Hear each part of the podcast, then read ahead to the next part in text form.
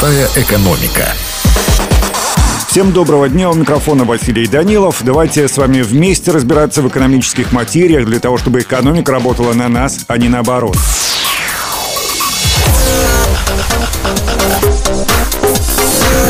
Сегодня мы поговорим о принципах поведенческой экономики в маркетинге. Классическая экономическая теория гласит, потребитель учитывает риски и старается максимизировать собственную выгоду. Работает ли правило в реальной жизни? Мы думаем, что принимаем решения самостоятельно, пока не узнаем о принципах поведенческой экономики, какие факторы действительно влияют на выбор людей и как их используют бренды, чтобы зарабатывать больше. Первое, чем мы руководствуемся, это, конечно же, страх потерять. Мы боимся потерять вещь гораздо сильнее, чем радуемся покупки. Нам сложно расстаться даже с ненужной вещью. Механика «мы вернем вам деньги, если товар не понравится» помогает преодолеть этот страх. Покупатель инстинктивно перестает бояться пробовать новое, потому что уверен в возврате потраченных средств. Если товару поставили социальный лайк, то будьте уверены, что он будет и в вашей корзине. Мы доверяем продуктам, которые протестировали тысячу человек или одобрили эксперты. Социальное одобрение мотивируется и через такие выражения, как «народная марка», «выбор номер один». Разве можно ошибиться, если вся страна выбрала этот товар? Ну и, наконец, на так называемом чувстве дефицита играют многие электронные бренды,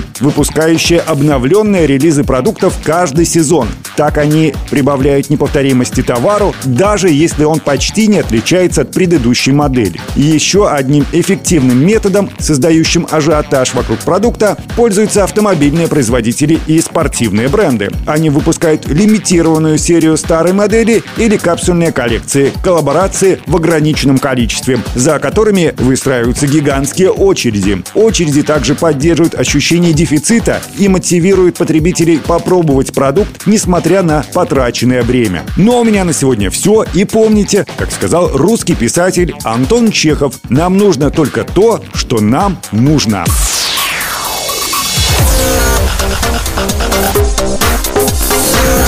Простая экономика.